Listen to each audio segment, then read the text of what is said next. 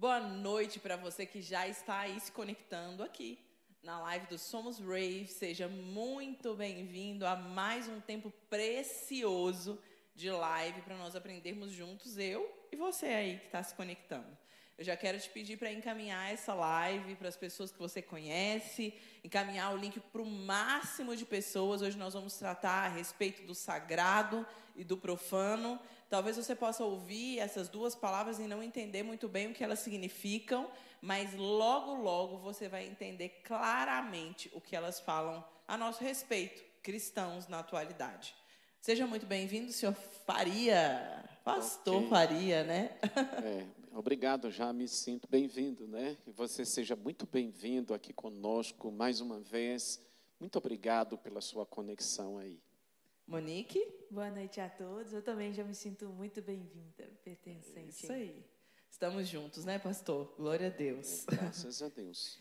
E nesse momento eu quero te convidar a quietar o seu coração, a quietar a sua mente, que com certeza essa semana foi uma semana de muitos turbilhões na mente, depois de tudo que nós vivemos como nação, hum. mas nada acontece por acaso e o nosso Deus não perdeu o controle. Não é isso, pastor? Exatamente. Ele já está quer... no mesmo lugar, assentado no trono do universo. Ele não está desesperado, não, né? Não, Deus não está desesperado. ele não tem problema algum, nunca terá problema algum, dificuldade alguma. É isso mesmo. Glória a Deus por isso.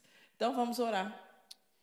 Deus, nós louvamos a Ti, te exaltamos como o Senhor do universo, o Rei do universo, o Criador dos céus e da terra e tudo que neles há. Nós te louvamos como o Senhor da história, como aquele que governa e sustenta toda a criação. Nós te louvamos como nosso Salvador, como nosso Redentor, como nosso Remidor. Tu és o Senhor que julgará no fim dos tempos todas as pessoas. Por isso que o texto diz que todo joelho vai se dobrar e vai confessar que Jesus é o Senhor para a glória de Deus Pai. Nos abençoa, Senhor, neste momento desta live. Cada pessoa que se conectar conosco, abençoe, aquiete os nossos corações, porque o Senhor está no controle de todas as coisas. Oramos no nome de Jesus. Amém. Amém. Hoje nós vamos falar a respeito do sagrado e do profano. É um tema muito elaborado, com muitas vertentes e ao mesmo tempo muito simples. E eu queria já começar falando aqui, contextualizando esse tema na história de Sansão e Dalila. Sansão e Dalila é uma história muito conhecida, né, pastor? Muito conhecida. As crianças aprendem sobre Sansão e Dalila. Os adolescentes, os pastores ministram sobre isso na vida da igreja. E nós muitas vezes não percebemos essa questão do sagrado e do profano nessa história. Sansão e Dalila é uma história que conta a respeito de um homem que ele veio em, em vida numa realidade extremamente delicada, porque a mãe dele não podia ter filhos. Exato. Um anjo apareceu falando com ela que ela teria um filho e que esse filho seria separado, seria um nazireu. Uhum. Eu aqui, eu sempre erro essa palavra. É, é isso mesmo, né? Nazireu. Eu, eu falo ela ao contrário. Mas, enfim, o que eu quero falar para vocês é que ele era um homem escolhido. E todo o processo de gestação foi um processo totalmente separado, que a própria mãe não poderia se alimentar de certos tipos de alimento. Isso. E é interessantíssimo isso, porque o nível de separação dele era um nível anormal diante de tudo aquilo que era a cultura da época. Exato. Ele nasceu, cresceu, e o mais interessante, porque a cultura judaica da época, ela trazia uma ordem, que era não se case com pessoas que não fazem parte do mesmo povo. Não é isso, pastor? Exatamente. E o que que Sansão fez? Fez o contrário. e o texto bíblico fala muito claro que ele virou para o pai, para a mãe. Ele tinha ido na cidade de Tímina E nessa cidade ele viu Dalila. Com certeza era uma mulher muito bonita. Ah, devia ser. E aí ele chegou para os pais e falou assim: Olha, eu vi uma menina e eu quero me casar com ela. Ele não deu uma opção. Ele simplesmente disse para os pais que ele queria se casar com ela. E o pai perguntou: Mas por que, que você não escolheu uma pessoa daqui? Né? Dentre nosso povo, na nossa cultura. Exatamente. Só que Sansão bateu o pé. E nessas idas dele para selar o noivado, ele jogou a sorte, fez uma como se fosse uma como Monique? Uma aposta? tipo uma aposta com, com os fariseus, É. citou uma história para que eles descobrissem a resposta daquela história. A Bíblia chama de um enigma. Isso, é esse é o nome. Eu estou aqui tentando lembrar. Um enigma. E eles ficaram tentando descobrir, tentando descobrir e não conseguiam. Só que tinha uma peça-chave nisso tudo, que era o Dalila, né? E eles começaram a acessar Dalila e tudo o que foi construído contra Sansão era sempre por uma concessão que ele tinha feito, ou uma aliança com outro povo através da Dalila. Interessante porque ele era um homem separado, um homem que tinha uma direção, ele tinha um propósito, ele tinha uma conduta e ele simplesmente cedeu para fazer É, alianças. inclusive, ah, o próprio texto mostra que ele foi tremendamente usado por Deus nas lutas, nas batalhas de Israel contra os filisteus. Uhum. E que era um povo extremamente cruel, né, pastor? É, era um povo assim, era um inimigo assim implacável em, em, em vários momentos da história. Ah, os filisteus foram implacáveis, contrários contra Israel. Eles disputavam Canaã, né? Sempre estavam ali no meio da guerra ten- tentando, por- tentando pelo mesmo território. Eles queriam ah, tudo de Israel, queriam as terras, queriam as suas produções, eles queriam ah, o que eles possuíam, suas riquezas, tudo que eles tinham, enfim, eles desejavam e eles então sempre tinham a atitude de tomar a força. E observando essa característica, né, essa situação que aconteceu com Sansão, nós podemos avaliar nitidamente que ele fez uma negociação, né? E é uma negociação que não caberia para um homem de Deus. Principalmente na situação na qual ele se encontrava, que era um líder. E aí, quando você começa a ler a história, antes de Sansão nascer, o povo de Israel, eles tinham sido presos, estavam subjugados pelos filisteus durante 40 anos. E Sansão nasceu para ser a resposta para o povo de Israel contra os filisteus. E o que, que ele fez? Ele era exatamente de uma geração marcada por Deus para um tempo de Deus, um tempo determinado. não é? Então, é, dentro de um contexto que a gente sempre tem conversado entre nós, é, ele cedeu à imoralidade.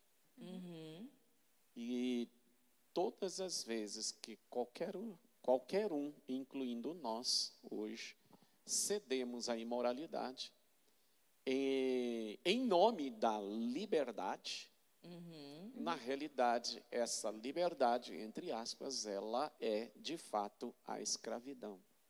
E é interessante falar porque a imoralidade, as pessoas têm uma tendência a achar que a imoralidade é uma erotização exacerbada.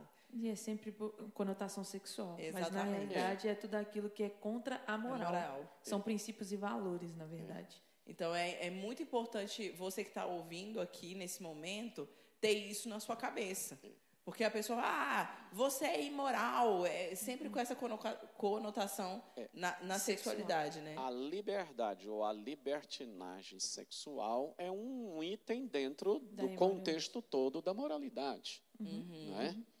Então, é, Sansão, ele não só falhou nesse ponto da, da libertinagem sexual, né, com Dalila, Uhum. mas nos outros pontos que Nos se refere aos né? outros princípios e valores da moralidade. Uhum. né? Então, é, ele era o quê? Um chamado para ser santo, Uhum. né? porque a santidade dele perante os próprios olhos do Senhor era a força dele, Uhum. né? contra a força, essa força não era, é, porque ele tinha uma força física excomunal, Uhum. mas essa força também era a força, é, a força estratégica, né? aquilo que Deus trazia a ele a, para com aquelas lutas, aquelas guerrilhas contra Para trazer livramento mesmo, para né? trazer um livramento, né? Então era algo muito grande, muito profundo. Uhum. Ao misturar, né, o santo com o profano, aí a coisa complicou. O que, o que a gente consegue perceber é que as concessões, ela expõe o indivíduo. Uhum. Expõe o indivíduo e arrisca a perder a credibilidade. Uhum. E quando se perde a credibilidade de algo, você perde a autoridade daquilo também. Então, Sansão, ele era uma autoridade naquilo que ele tinha sido chamado para fazer. Sim. Mas quando ele, ele abriu mão de, de, de se limitar a algo que era necessário para fundamentar essa credibilidade, se expôs demais. Ao se expor demais, ele perdeu também a autoridade, Uhum. porque a vulnerabilidade dele foi exposta. A partir do momento que ela é exposta, ele já não tem mais proteção. Né? E quando a gente traz isso pro, pro profano e pro e para o sagrado, é, é, viver o sagrado é, e não viver o profano significa que a gente está debaixo de uma cobertura. Quando a gente vive aquilo que é sagrado e tudo é sagrado, deixamos bem claro aqui, porque quando a gente rejeita que tudo é sagrado, a gente está rejeitando Deus, o Criador, porque Ele criou todas as coisas. Então, quando a gente faz essa acepção, ah, isso daqui eu vou fazer que isso aqui é de Deus, mas isso aqui não é de Deus. Então, o que eu estou fazendo é o seguinte: é rejeitando Deus, o Criador, porque Ele criou todas as coisas. E aí, quando a gente faz essa separação, a gente se expõe. Se expõe ao mundo, porque o momento em que a gente for fazer aquilo que a gente julga que não é sagrado, Fora do princípio, né? a gente a gente está expondo a se perder ali. A gente está se colocando à exposição e a gente já não tem mais autoridade, nem mesmo para pregar o evangelho. Porque que credibilidade passa alguém que é vulnerável, no sentido assim de ser volátil, não ser uma pessoa que tem firmeza naquilo que É que- interessante isso que você está conduz. falando, porque às vezes a pessoa trabalha em certo segmento e ela faz concessões para usurpar ou furtar ou negociar alguma coisa fora dos princípios morais. E ela é um cristão. E aí? O que fazer diante disso? Se domingo de manhã eu estou lá na igreja adorando a Deus, levantando as mãos, e na segunda-feira eu estou fazendo concessões. É, é como, na realidade, essas concessões também podem ser feitas, ou podem ser feitas, para ficar bem com os outros, Uhum. para ficar bem dentro de um contexto, né, de um grupo de pessoas, É, é até o prato mesmo de de né? uma organização, né, para ficar bem dentro dela, né? Então, como é que foi a pergunta que você colocou? E aí? E aí, o que fazer diante disso? Domingo eu estou na igreja, segunda-feira eu vivo a minha vida. É. Do meu Ou jeito, seja, né? no domingo eu vivo santo, eu adoro, até derramo lágrimas na adoração. Mas na segunda eu faço concessões, ou seja, segunda-feira eu faço coisas, eu faço negócios corruptos. Uhum. né? Como se o Deus do domingo não existisse Na na segunda. segunda-feira. Como se o Deus que me vê até derramar lágrimas no domingo não me visse na segunda-feira. Uhum. Então, aliás, essa é uma ideia que nos vem já de longa data. Então, por isso que a igreja é muito forte no domingo né, e nos dias da semana menos. Então, essa é uma separação. Então vamos imaginar aqui, imaginariamente, né? desse lado nós temos é, Deus, nós temos o que é santo, o que é sagrado, e nós temos a Bíblia, a adoração, a liturgia, até mesmo a guerra espiritual, as disciplinas espirituais, o jejum, a oração, a intercessão. E desse outro lado da linha, nós temos ah, o mundo, ou seja, a sociedade. Então, o que, que aconteceu conosco na nossa mente evangélica, na nossa mente, na nossa concepção de evangelho no Brasil? E vou ficar no Brasil, mas isso está na Europa, nos Estados Unidos, no mundo ocidental. É que Veja bem, por que, que Deus está desse lado, do lado sagrado? É porque nós acreditamos que Deus pertence exclusivamente ao segmento religioso. Uhum. E que esse outro lado, aonde você encontra governo, política, economia, negócios, né, os meios de comunicação, Criação as de artes, filhos, o né? entretenimento, né? criar filhos, isso e tal, né? Até mesmo os ministérios sociais da igreja de ajuda ao próximo, nós colocamos desse lado. Então, como que é, se de, Deus não é, não se interage, né? uhum, Deus não né? está, né? é, Deus não se interagisse né, dessa de, desse lado e, e, e, nós então separamos as coisas. Uhum. Então, ah, como é, então, o que fazer? Nós temos que tirar essa linha que divide, porque nós vamos colocar Deus, o sagrado, mas vamos colocar esse lado, vamos chamar de vida natural, uhum. o que nós chamamos de secular, né? Mas Deus, ele é imanente toda essa existência natural a nossa própria vida, a nossa vida de comunhão, de dedicação a Deus e a nossa vida de comunhão e dedicação ao próximo, no nosso contexto social como um todo. Então, uhum. Deus é único. Uhum. Não existe o Deus que está só exclusivamente por conta. Então, ah, ontem ouvia num canal e uma mulher dizendo, e eu estava super cansado, mas eu quis ouvi-la porque eu gostei demais, ela é top. Ela entendeu é, essa ideia. Então, ela teve muitas dificuldades no passado, como uma grande profissional, porque ela entendia o chamado dela para vir e servir a Deus, mas ah, tudo que ela, ela lia em volta dela eram as pessoas dizendo: você tem que largar tudo e vir para cá. Ou seja, vem para as quatro paredes da igreja para você servir a Deus, porque se você não tiver aqui, você não vai conseguir servir a Deus.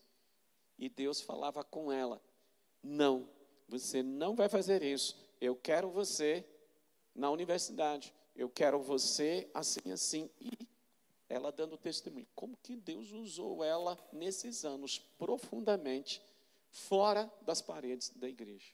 Olha só. Interessante. Eu acho que a grande prova para nós entendermos que Deus, ele não é religioso. Não. Deus é um Deus prático da vida cotidiana. É quando nós olhamos para a história de Ananias e Safira, né? Uhum. Quando ele, ele, os dois venderam o terreno no qual eles tinham chegou na igreja para dar o dízimo e a oferta, vendeu o terreno, aí o terreno era deles. É. E eles podiam fazer com aquele terreno o que eles quisessem. Que eles quisessem. E o dinheiro, e Deus quer dinheiro de alguém? É uma questão, e o texto né? Diz, né? Vendendo não seria de vocês, e se vocês não vendessem, não seria de vocês Sim, da mesma forma. A mesma, a mesma questão. Poder. Só que quando eles chegaram diante do, do apóstolo lá e vira, olha aqui, esse aqui é o valor.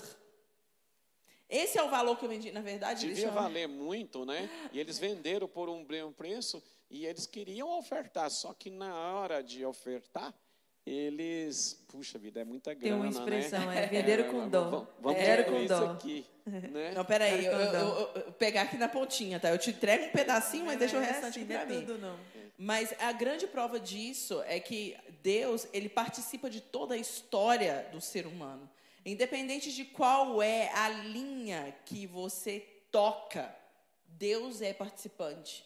E independente. E é, o que é mais interessante de toda essa história é que as pessoas têm a tendência em achar que a vida é delas e que Deus não vê o que elas estão fazendo. Uhum. É muito interessante isso.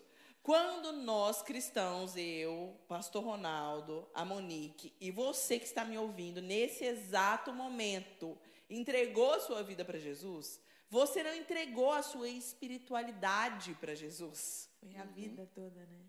Você entregou você por inteiro. Eu costumo dizer que é assim, pastor. Eu peguei, eu, Sherida, e assinei lá um documento. E esse documento está escrito lá.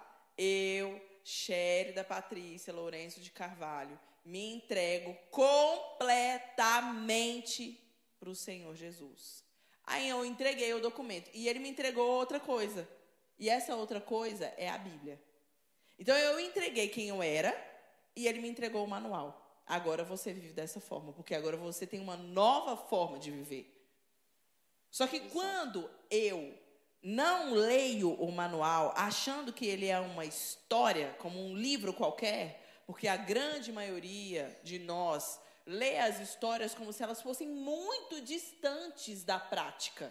Como se fossem histórias que aconteceram lá dois mil anos atrás e elas não fossem aplicáveis nos dias atuais. E até porque, é, muitas vezes, é, nós, vamos incluir assim, nós, nós não lemos a história completa. Sim. Uhum. Nós pegamos, né, Monique? Vamos pegando ela aos As pouquinhos. que, que nos interessa, na verdade. Particionamos e a gente não consegue entender o todo. Né? Nós não conseguimos alcançar é, toda a história bíblica na qual nós fazemos parte dela. Uhum. E esse manual ele chega uhum. nas nossas mãos. Uhum. Só que ele não chega nas nossas mãos falando de espiritualidade. Ele chega nas nossas mãos falando de política, de vida social, de casamento, de criação de filhos, mesmo de tudo. Porque não, não, não, fa, não faz nenhum sentido lógico Deus criar todas as coisas, permitir com que nós vivemos, vivamos nesse mundo e, e para que a gente entregue uma cota parte a Ele e a outra maioria não entregue a Ele. Uhum. Não, não, não, não tem nem, é até uma questão de um raciocínio lógico. Mas a questão dessas, dessa, dessa oportunidade, eu, eu vejo a vida como uma oportunidade. Então, essa oportunidade de viver que a gente tem, quando a gente, é, Deus, Deus nos convida né, a entregar a vida a Ele e fala para a gente assim: ó, entregue a vida e, e, nos dá a Bíblia. Certo? Uhum. Isso é sair desse contexto e querer viver, ah, essa parte eu coloco nas mãos de Deus e essa eu não coloco, é algo que é prejudicial para nós mesmos. Porque, igual eu estava falando, essa, essa, essa cobertura que Deus nos concede em relação a todas as coisas, por estar de, sujeitando tudo a Ele, é, é uma proteção que Ele tem para conosco. Porque quando nós nos expomos fora dessa cobertura, essa vulnerabilidade pode nos matar. Uhum. Porque a gente vai confiante. Mas essa, essa linha que, que divide né, o secular do, do que é sagrado é uma linha que ela é composta por alguns fatores. E o primeiro dele é a autossuficiência, eu acho. Uhum. É Sim. a necessidade do ser humano de, de controle, querer né? é, exercer o controle sobre aquilo uhum. e achar que consegue controlar aquilo. Porque na realidade nós não controlamos nem a nós mesmos.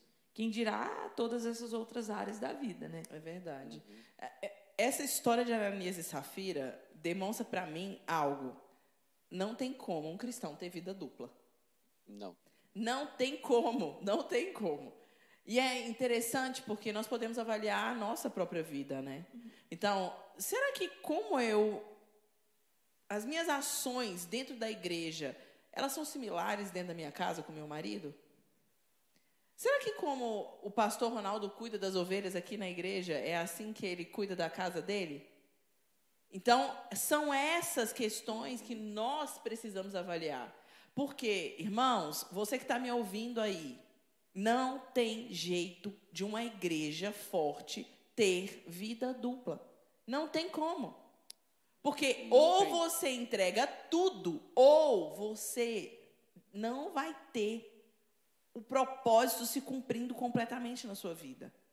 Nós precisamos alinhar o nosso coração numa entrega genuína, numa entrega total, e não existe essa possibilidade, e eu quero, quero arriscar dizer o seguinte: que tudo na nossa vida é racional e espiritual. Tudo na nossa vida. Não existe como existir separação dessas duas coisas. Eu costumo dizer, pastor, que é assim: não tem como você ser um cristão cheio da unção do Espírito e não ser desenvolvido na intelectualidade. Uhum. Porque é como se você estivesse andando e tivesse uma perna só. Você vai alcançar, sei lá, 100 metros rasos? Vai, porque você tem uma perna. Você vai pulando, pulando, pulando. Você vai se desgastar, você pode se machucar, você pode N coisas. Mas você vai chegar lá. Talvez em um, um tempo muito maior do que uma outra pessoa que tem as duas pernas. Com certeza. E se você tiver só intelectualidade sem unção do espírito, é como se você tivesse só uma perna também. Então você conhece muito, você lê a Bíblia, você sabe tudo da Bíblia, mas aquilo ali não faz sentido nenhum para você. Porque aquilo é apenas uma base ou teoria ou uma história como qualquer livro que tem na sua estante, por exemplo. Mas em contrapartida, uma pessoa que ela é desenvolvida na sua espiritualidade e na sua intelectualidade, que tem as duas pernas, ela alcança os alvos com muito mais agilidade. Por que, que nós, e aí eu me incluo nisso também, não temos alcançado um nível em Deus de grande alcance? Porque essas duas coisas não estão alinhadas. Elas precisam estar alinhadas. E essas duas coisas falam muito também dessa questão do profano e do sagrado. Porque a espiritualidade, a, a unção profética, as orações, as visões e tudo é o sagrado. Mas a intelectualidade, durante muitos e muitos anos, foi tido como profano. Então a pessoa que estudava, ela era excluída ou vice-versa. Aí o grupo que, que estudava excluía os que oravam, e os que oravam excluía o grupo que estudava. Não é assim, pastor? Se, se juntar a força dessas duas partes, né, imagina uh, o que pode acontecer com esse grupo de pessoas. Sim. Ou seja, mas não quer dizer que uns oram e outros buscam o conhecimento, a sabedoria. É os que oram Paulo, aprenderem né, com é, os que Paulo estudam. fala muito da, dessa sabedoria. Paulo sabe valorizar as duas partes, uhum. o espiritual e o natural. Uhum. Paulo fala da sabedoria de Deus, ele fala da sabedoria dos homens, dessa inteligência dos homens. Né? Só que Paulo ele diz, a despeito de toda a sabedoria, olha, você vê uma coisa que Paulo recebeu revelações tremendas da parte de Deus. Uhum. E aí, quando Deus percebeu aquilo, né? Não que Deus não percebesse antes, a gente está parafraseando. Sim. Fala assim, peraí, deixa eu ajudar esse cara. Senão ele vai se perder, né? Ele vai se perder, ele vai se orgulhar tanto dessas revelações que eu dei para ele. Então, ah, já sei, vou colocar um espinho na carne dele. E aí você vai ver Paulo reconhecendo né, é, que Deus, Ele me colocou um espinho na carne para que eu não me orgulhasse. Sim. E Ele disse: Eu vou me orgulhar, então eu vou me orgulhar na minha fraqueza. E quem foi Paulo? Olha, que, eu creio que do tempo dele, no contexto bíblico, não teve ninguém mais é, intelectual, racional, mas ao mesmo, ao mesmo tempo né, tão profundo nas coisas de Deus né, nessa sabedoria Verdade. de Deus, nessa sabedoria racional de Deus e nessa sabedoria transcendente de Deus. Não, é interessante, né, é. pastor, porque a carta aos romanos ela é tida como a carta magna da, das escrituras. É. é. o fundamento do evangelho, todo se encontra naquela carta. É. E quando você percebe que um homem extremamente letrado, como Paulo era, entendeu o coração de Deus e escreveu aquilo numa carta. É, esse é um, é um segredo tremendo. E por que, que Deus usou? Você vai ver Quem escreveu a maior parte do Novo Testamento das, no contexto das cartas foi Paulo. Né? E por que, que ele foi tão usado? Por causa dessa capacidade, dessa racionalidade, que ele pegou a racionalidade humana e submeteu à sabedoria de Deus, ou seja, a racionalidade do próprio ele, Deus. Ele não se limitou, né? Na Ele não- verdade. é. Porque quando a gente só fica em um ou outro, a gente se limita, né? Não tem esse desenvolvimento. A gente, a gente se perde em si mesmo, que é o que faz as questões ideológicas, né? Uhum. Se perder naquilo que deixa de, de se sujeitar a Cristo. Eu- Porque não, não tem condições da gente é, pensar que a, racionalidade, o nosso desenvolvimento intelectual, aquilo, a nossa capacidade de raciocínio, ela advém de nós mesmos. Se nós mesmos não somos capazes de nos criar. Ele- Então é por isso que eu acho que tem que, que eu, eu afirmei aqui que quando a gente pensa que existe essa separação, a gente rejeita a Deus o Criador. Porque a gente coloca como se nós fôssemos a nossa o nosso próprio Criador. Como os gregos fa- faziam, né? É, na realidade, a, a, a questão da razão. A razão, por exemplo, a pós-modernidade, ela está fundamentada na razão. E a pós-modernidade toma do iluminismo fundamentos. Né? E esse iluminismo é o quê? Qual que é a ideia central?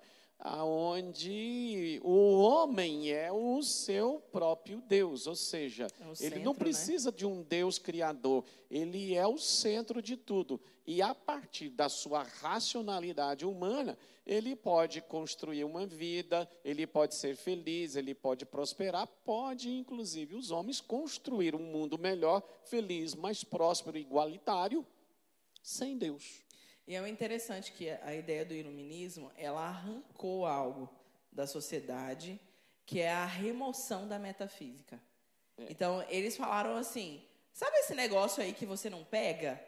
Essa questão aí da espiritualidade, que existe alguém maior, que existe alguém, um ser superior, isso não existe. É, aqui, um, O que um- um existe- ser que te criou e que criou todas as coisas. O que existe, na verdade, é aquilo que você pensa. É aquilo que você constrói por si próprio. E aí é interessante, porque eu quero entrar aqui num outro aspecto, que é nós, profissionais, cristãos, acessarmos em Deus coisas que Ele tem para nós como profissionais. Porque, gente, quão limitado nós somos em relação a isso. Por exemplo, hoje eu trabalho no marketing digital. Ok. Seria uma negligência absurda minha achar que Deus não tem nada para me mostrar nessa área. Porque Ele é o maior ser criativo do universo. Uhum. Seria uma negligência absurda eu parar e falar assim: ah, Deus não entende nada disso. Porque eu estou no século XXI. Você já imaginou se Jesus estivesse vivendo agora entre nós, o que ele faria através da internet? Nossa, ia ser algo extraordinário. Paulo, vamos ficar só com Paulo. o que, que aquele cara né, iria fazer hoje, agora, nesse exato momento? Só que eu quero entrar no outro aspecto, pastor. Porque aqui a gente está falando de mídia social, de internet, você está ouvindo a gente aí com esse mecanismo que é incrível. Mas eu quero entrar aqui também nas pessoas que são de profissões de base, vamos dizer assim. Sim. Os mecânicos, os pedreiros, as pessoas que coletam lixo, os médicos, os advogados, os engenheiros e as N outras profissões. Sim. Por que é que nós cristãos não desenvolvemos técnicas novas para aquilo que nós estamos inseridos? Isso é uma pergunta para vocês dois. Hum. Por quê? Essa pergunta é difícil, vou deixar para a Monique. Não, eu, eu. Nós desenvolvemos técnicas novas para poder fazer as coisas. Só que eu acredito que, por ter essa separação, a gente acaba negligenciando o, o quanto a gente poderia exercer a nossa profissão com excelência. Porque a excelência, ela vem do Criador, ela vem de Deus. Ela não vem de nós. E quando a gente separa isso, a gente, é igual eu falei, a gente chega num ponto de limitação. A- é, nós, seres humanos, o- é, os filósofos falam que existe um ímpeto que é uma engrenagem motivacional que faz com que o ser humano seja impulsionado a algo. Uhum. Então, quando a gente vai para uma profissão X ou Y, muitas pessoas escolhem, escolhem, têm o privilégio, que eu acho que é um privilégio, você poder escolher a sua profissão. Algumas pessoas, elas exercem uma profissão a partir da, da cultura que ela está inserida e da condição financeira que ela está inserida, pela, pelos recursos financeiros que ela possui. E sendo um ou sendo outro, isso não impede você de, de fazer aquilo que você está fazendo com excelência. Mas para que isso aconteça, a gente tem que ter esse ímpeto, essa vontade de fazer algo a mais. E essa vontade, ela já foge do plano racional. Por quê? Porque não é algo palpável, não é algo que você tem, que tem como você pegar e, e, e colocar em números ou, ou, ou, colocar em estatísticas quanto de ímpeto aquela pessoa tem ou quanto de ímpeto aquela pessoa não tem, de motivação para algo. Mas quando a gente é, entende que tudo que a gente faz, a gente faz a partir de uma motivação e que a gente existe a nossa parte racional que permite com que a gente faça algo muito bom, nós conseguimos entender também que existe algo que foge da nossa racionalidade, que faz a gente fazer aquilo que a gente faz muito bem com excelência. E aí é que vem o sagrado. O sagrado, ele transcende aquilo que é o racional. Ele leva aquilo a um nível superior. E aí eu pego uma, a minha profissão, eu sou advogada. Eu poderia pegar, eu pego, vou lá, formo na faculdade, aí faço a OAB e vou exercer a minha profissão.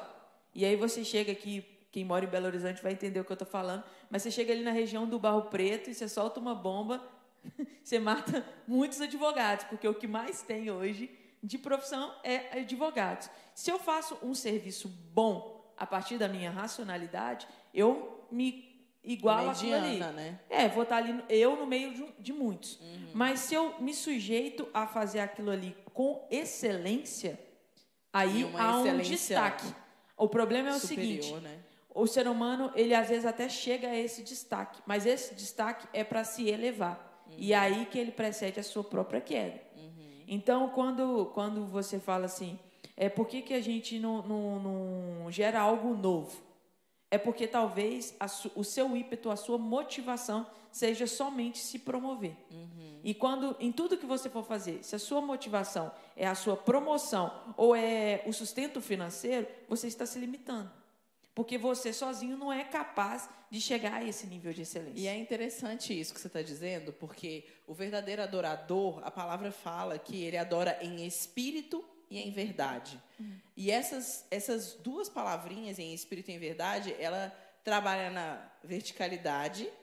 E na horizontal. Uhum. Então, eu adoro a Deus, eu e ele, e eu adoro a Deus aplicando a adoração em tudo que eu faço, com um nível de excelência que ele dá. Uhum.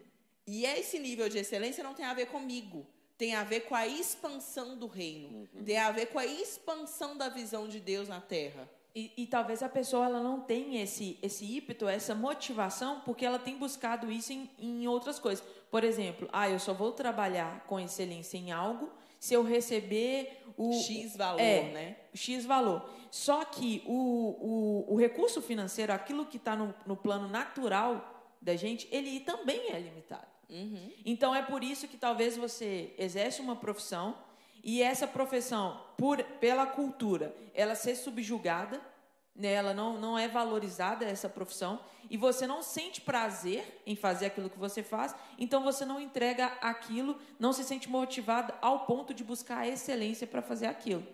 Só que quando você, fa, quando você deixa de, de buscar essa excelência naquilo que você está fazendo, você precisa entender que você está representando não somente a você, no seu nome. Não só a Shadow, não só a Monique, ou não só o pastor Ronaldo. Mas você está representando aquele que o criou. Uhum. Então, eu estava, antes da gente começar a live, me veio uma frase. Eu li uma vez, eu não sei quem foi que, é, assim, de qual quem foi que escreveu, mas fala assim, que a gente ensina aquilo que a gente vive. É porque, na verdade, você pode chegar, a gente pode chegar aqui e falar um monte de coisa, e várias pessoas absorver aquilo que está sendo falado. E, aquele, e esse conhecimento entrar e fazer parte e até gerar uma mudança na vida de alguém, ok? Gerar essa mudança. Mas se eu vivo aquilo, eu, eu transpareço aquilo com a minha vida, as pessoas ao meu redor vão receber aquilo ali com uma, uma, uma não somente como um ensino de, de, de gerar um conhecimento momentâneo, mas um ensino que vai mudar a, com profundidade o fundamento daquilo que eu tenho no meu coração. Então é como se você não recebe aquilo só para você adquirir o conhecimento para praticar algo, mas aquilo transforma a sua vida de dentro para fora. Uhum. E é isso que nós seres humanos nós precisamos entender que nós fomos criados para viver algo integralmente. Então tudo que eu vou fazer eu tenho que ter uma, uma entrega integral. E essa entrega integral, ela exige de nós fazer com o ímpeto da, da, da, da força, mas em busca da excelência. Uhum. E essa excelência a gente precisa entender que nós, por si só, somos limitados. Sim. É interessante observar que quando a única coisa simples que as escrituras diz a respeito do ser humano que Deus pede é o coração. Ele fala assim: "Filho meu, dá-me o teu coração". E o coração fala de motivação. E a motivação aponta se você vai viver de maneira sagrada em todas as áreas da sua vida, ou se você vai compartimentalizar isso, tratando algumas de maneira sagrada, porque você, de certa forma, deseja algo ou algum controle daquilo, então, a sua motivação é uma motivação de reconhecimento, de alcançar alguma coisa na sua vida para benefício próprio e entre outras coisas, ou se você vai viver literalmente de uma maneira intencional, de forma sagrada. Então, tudo na base do ser humano é o coração. É o que está dentro. Por que, que você faz o que faz? Você vive a sua vida da, da maneira que você vive por qual motivo? Vai chegar um certo momento que as suas motivações elas são elas são espelhadas. E o que é mais interessante, já reparou, pastor, que assim, quando a pessoa tem mau hálito, só ela não sente? Ele disse que é, é, isso é muito usado na ideia assim, que o orgulho é semelhante a, a quem tem mau hálito, ou seja, todo mundo que está em volta percebe menos quem tem. Sim, então, e é essa, essa orgulho, né? E é essa questão, por exemplo, do mau hálito e da pessoa observar, é a mesma questão da motivação. Chega uma hora que a pessoa não consegue esconder mais. Uhum. Ela transcende aquilo, a pessoa que está ao redor observa, não tem jeito de esconder. Uhum. E aí a pessoa cria um limite, um alvo para se alcançar. Uhum. E quando ela alcança aquilo, ela já não tem mais aquilo. Ela já se Então frustra, ela nunca né? tem um, um, um, coração grato, ela nunca está é, contente com os alcances. Por quê? É sempre insaciável. É uma pessoa que sempre está em busca de algo novo. É uma pessoa que nunca fica feliz por algo que ela alcançou. É, porque ela, ela vai medir felicidade, ela vai, ela vai é, medir desejos humanos naturais pelo padrão é, que está em sua volta. Uhum. Aí a gente vai para Romanos e Paulo diz: olha, não, não se conforme com este mundo. O mundo que Paulo fala não é o cosmo, mas há, um sistema desse mundo. Uhum. E aí Paulo vai falar em 1 Coríntios que o sistema desse mundo, o pensamento deste mundo, a sabedoria deste mundo é loucura. É loucura. E Deus vai extinguir essa loucura deste mundo. Uhum. Ele vai eh, chegar a um momento que ele vai dar basta, chega, né? Sim. Então, ah, se eu, se nós medimos a nossa satisfação pessoal pelo modelo deste mundo, nós vamos viver eternamente insatisfeitos. Porque o mundo é insaciável. Por quê? Porque o mundo vive no ego. Uhum. E o ego está por conta de satisfazer os desejos do próprio ego. Exatamente. Os desejos da carne, como Paulo em Efésios vai falar, e dos pensamentos. Uhum. Ou seja, se nós formos guiados pelos pensamentos desse mundo, nós vamos ser insaciáveis. Nós não vamos chegar a lugar de satisfação, a lugar de realização. Puxa vida, conquistei isso, cheguei em tal lugar, graças a Deus, Deus me deu sabedoria, Deus me deu conhecimento. Quando eu comecei, eu não sabia nem por onde começar. A gente uhum. já ouviu tanta gente falando, né? E sendo grata a Deus, porque ela teve a iluminação. Jesus é a luz, a verdadeira luz que veio ao mundo para iluminar todo homem. Ou seja, colocar luz no homem, não, iluminar sua mente e o seu coração. Uhum. E você falou do coração, que Deus pede o coração. Em muitos textos na Bíblia, coração tem um sentido de mente. Uhum. Né? De mente, de racionalidade, mesmo. Monique, de, de é, inteligência. Né? E Deus não está falando de uma inteligência é, é, que não seja a inteligência humana. Uhum. Ou seja, que, que Deus faz. Até porque foi Ele que fez a inteligência, né? E porque a racionalidade também é importante para a gente poder fazer escolhas. Uhum. As boas escolhas, elas são feitas a partir de um pensamento que vem de um raciocínio. Uhum. uhum. Porque se não tem raciocínio, a gente age pela emoção. É. E a emoção, ela é muito volátil, né? uhum. né? Exatamente. Nós já vamos caminhando para o final da nossa live. Já? Já, passou tão rapidinho, né? E eu quero aqui convidar vocês a fazerem as considerações finais. A minha consideração final é para gente, para mim, para você, para todos nós, né, estarmos é, parando de limitar aquilo que Deus tem para nós, porque quando a gente faz essa separação, a polarização, tudo aquilo que é dividido, é, acaba que perde a força, né? Se torna algo fraco e algo limitado. Então, se você quer esse desenvolvimento como ser humano, é, ao ponto de transcender e, e viver o propósito que Deus tem para sua vida, é necessário que você pare de fazer essas concessões, concessões que te limitam. Porque as concessões que te limitam, talvez, aparentemente, aos olhos humanos, pode ser algo que lhe agrada, pode ser algo que agrada o teu coração e, e que te faz receber é, aplausos, elogios e ser bem recebido pelas pessoas mas é algo também que te limita, que te impede de viver a excelência que Deus tem para mim, Deus tem para você. Então, se você tem vivido uma vida em que você não está satisfeito com, com aquilo que está acontecendo com você e ao seu redor, você precisa entender e, e, analisar as concessões que você tem feito, porque Deus ele deu para nós autoridade sobre as coisas.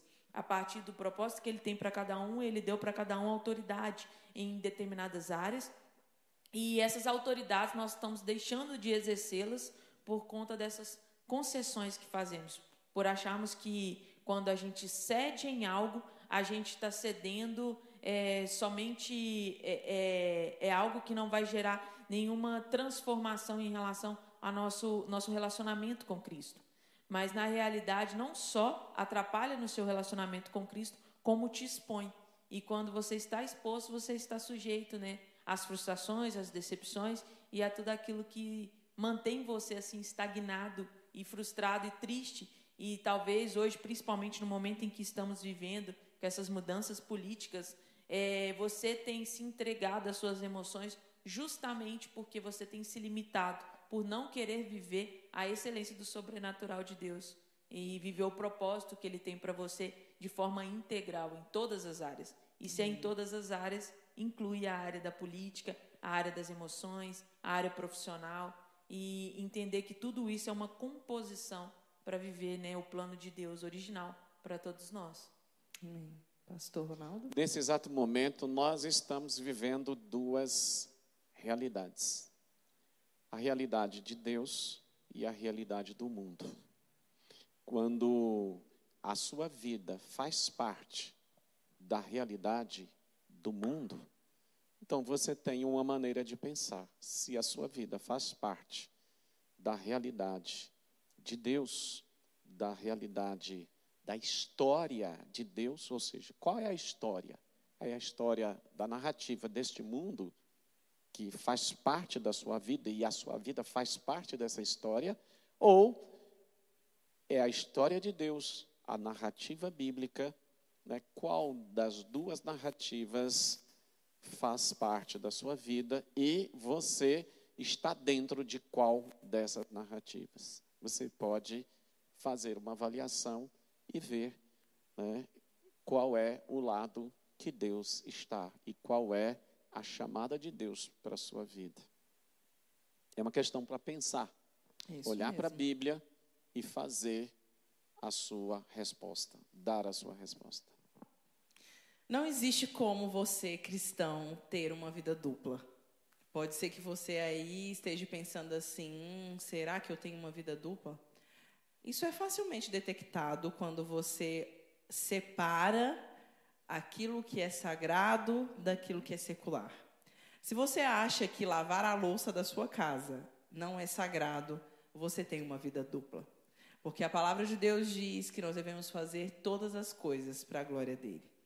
Isso inclui os pequenos detalhes da vida até as questões muito elaboradas. Eu quero dizer que para você que nesse tempo Deus está convocando a mim, convocando a você e aos meus parceiros de live a vivermos uma vida totalmente consagrada. Não existe espaço para ter uma vida dupla nesse tempo, nessa nova estação da vida da igreja.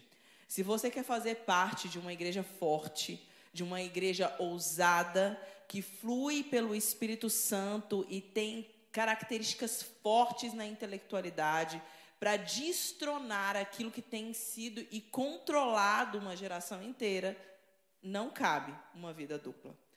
A palavra fala: entrega o teu caminho ao Senhor. E entregar o caminho não é entregar parte dele, é entregar ele por completo. Então, se você está entregando o seu caminho por completo, você está no caminho certo. Se você não está, eu quero te convidar a ir para o caminho do arrependimento. Só nesse ambiente de arrependimento você vai estar junto e permanentemente conectado ao coração do Pai. É para esse lugar que o Senhor está nos levando. Nós não sabemos o que vai acontecer com o Brasil. Nós não sabemos como vai ser o governo ou quantas coisas irão acontecer. Mas de uma coisa eu sei: eu tenho o Rei dos Reis que não deixou de, guerrear e nem de reinar pela igreja. Então ele continua sentado no trono, governando, e é nele que nós confiamos. Mas se as suas emoções e a sua vida ainda está caminhando pela vida dupla, com certeza você anda desesperado. Eu quero te conduzir a esse lugar de reflexão e avaliar aonde está o teu coração. Se a sua vida acadêmica ou profissional ou qualquer outra área da sua vida você tem controlado, você tem tido uma vida dupla. E isso é o que eu quero te dizer nessa noite, para que você avalie o seu coração. Ainda há tempo, porque o Espírito Santo é aquele que nos convence. E se você está ouvindo essa live, eu sei que o Senhor vai te fazer pensar a respeito disso, porque me levou a pensar, com certeza os meus parceiros de live também da mesma maneira, porque o Senhor tem preparado um novo tempo para a vida da igreja. E eu quero te convidar a fazer parte do lado certo, da forma certa, sendo conduzido pelo Rei dos Reis. Eu quero encerrar por aqui, abençoando a sua vida, agradecendo os meus parceiros